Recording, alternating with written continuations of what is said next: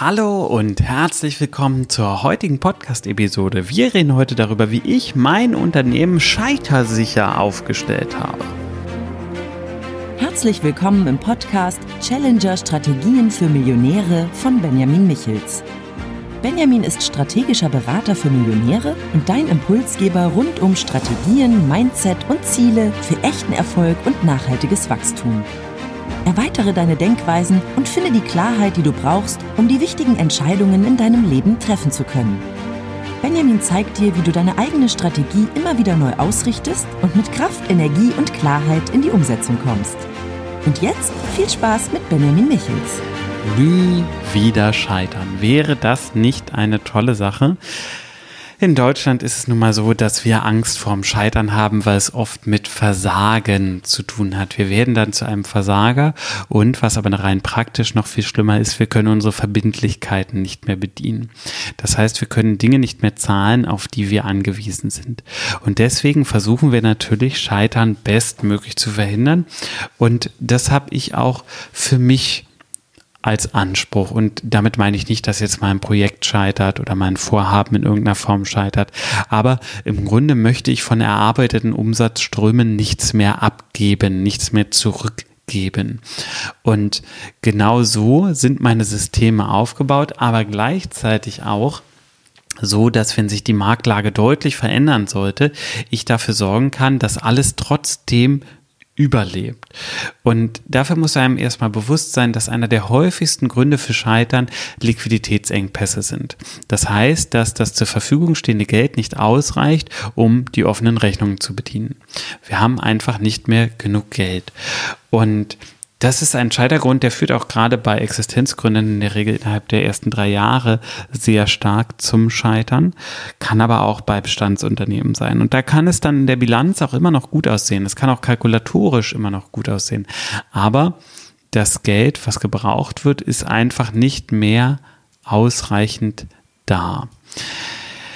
Das heißt, im Gegenzug sollten wir von Anfang an mit finanziellen Puffern arbeiten. Und das ist das, was ich persönlich schon lange mache. Das heißt, ich habe an unterschiedlichen Stellen Puffer etabliert. Es gibt Puffer auf dem Gehaltskonto, es gibt Puffer auf dem Firmenkonto, es gibt gewisse Steuerpuffer und Vorauszahlungen. Ich arbeite sehr gerne damit, Vorauszahlungen immer früh zu erfüllen. So ähm, habe ich zum Beispiel mit meiner Steuerberaterin den Deal, dass wir auch für die Jahresrechnung schon vorauszahlen und darüber kann ich dann über die Liquidität auch viel besser meinen wahren Geldbestand messen. Und es geht darum, immer wieder Puffer aufzubauen und auch wieder aufzufüllen. Natürlich nicht zu groß, das darf das Unternehmen nicht lähmen. Es muss auch immer noch Geld zur Investition vorhanden sein. Aber diese Puffer können dafür sorgen, dass wir wirklich hervorragend in die Sicherheit gehen können und alles, was ein, zwei, drei, vier, fünf, sechs, sieben, acht, neun, zehn Monate an Durststrecke bedeutet, aushalten können. Jens Rabe hat das so schön mal gesagt in einem seiner Videos. Er meinte, im Grunde ist ziemlich jeder Deutsche innerhalb von drei Monaten pleite, wenn plötzlich kein Geld mehr kommt. Und das habe ich gehört und habe gedacht, ja krass, hat er recht. Geht mir so, geht vielen anderen so. Und es ist jetzt schon eine Weile her. Und deswegen habe ich damals angefangen, diese Sicherheitssysteme zu etablieren.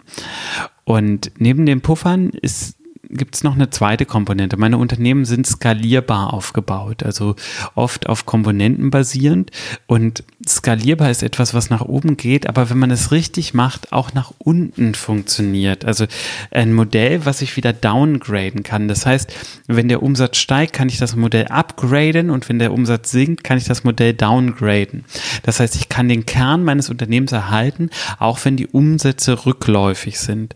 Und das ist etwas, was natürlich dann auch ganz stark vom Scheitern schützen kann, weil ich immer wieder auf den Kern zurückfalle und von diesem Kern aus dann wieder anfange zu wachsen. Und das ist etwas, das können nicht viele Unternehmen. Manche Unternehmen überladen sich so mit Fixkosten oder befinden sich dann auf einem Plateau, dass sie im Endeffekt von diesem Plateau gar nicht mehr runter können und aber auch keine Sicherheiten aufgebaut sind, also keine Puffer in irgendeiner Form. Und dann haben wir natürlich eine Konstellation, die das Unternehmen ganz leicht kaputt machen kann. Ein zweites Konzept, mit dem ich arbeite, ist, dass ich verschiedene Umsatzströme nutze. Das ist etwas, was für jeden Unternehmer und jede Unternehmerin im Grunde normal sein sollte, es oft aber leider nicht ist. Habe ich nur einen Umsatzstrom, habe ich natürlich die maximal denkbare Abhängigkeit von diesem einen Umsatzstrom. Gelingt es mir aber, verschiedene Umsatzströme zu etablieren, zum Beispiel dadurch, dass ich verschiedene Marketingkanäle nutze, dass ich, ähm, ich generiere Umsatz durch die E-Mail-Liste, ich generiere Umsatz im Direktverkauf, ähm, im Vertrieb in irgendeiner Form, durch Facebook-Ads, durch die Facebook-Gruppe, durch eine Content-Strategie, dann kann es sein, dass auch da mehrere Sachen gleichzeitig nicht funktionieren. Aber in vielen Fällen kann ich das dann kompensieren durch wiederum andere Kanäle. Und ich für meinen Teil habe also innerhalb der Unternehmen diese mehreren Umsatzströme und habe durch die mehreren Unternehmen natürlich auch noch mehrere Umsatzströme in sich. Und das sorgt dafür, dass die Scheiterwahrscheinlichkeit viel, viel geringer ist, weil es einfach viel mehr diversifiziert, viel mehr verteilt ist. Und eine weitere Komponente, die da auch sehr stark reinfällt, ist das Definieren von Warnsignalen. Das heißt, es muss natürlich gewisse Warnsignale geben, die ein notwendiges Handeln einleiten. Ich habe zum Beispiel ein Projekt, wenn da der Umsatz unter 10.000 Euro fällt im Monat, dann weiß ich, oh, ähm, jetzt haben wir eine Kennmarke nicht, nicht erreicht. Ähm, das darf ich jetzt noch einen Monat beobachten, aber wenn das bleibt, muss ich spätestens handeln. Im besten Fall handle ich natürlich schon vorher. Und dann habe ich natürlich mein Risikomanagement zurechtgelegt. Das heißt, ich stehe nicht wie der Ochs vom Berg und weiß nicht, was ich tun soll, sondern ich weiß schon ziemlich genau, was sind die Szenarien, die ich jetzt durchgehen muss, was sind die Analysen, die ich machen muss und welche Handlungspläne kann ich daraus entwickeln. Man muss ganz klar sagen, ein absolutes Scheiter sicher gibt es natürlich nicht, ohne Frage. Man kann immer scheitern, ein Unternehmen kann immer in die Insolvenz abrutschen. Das kann passieren.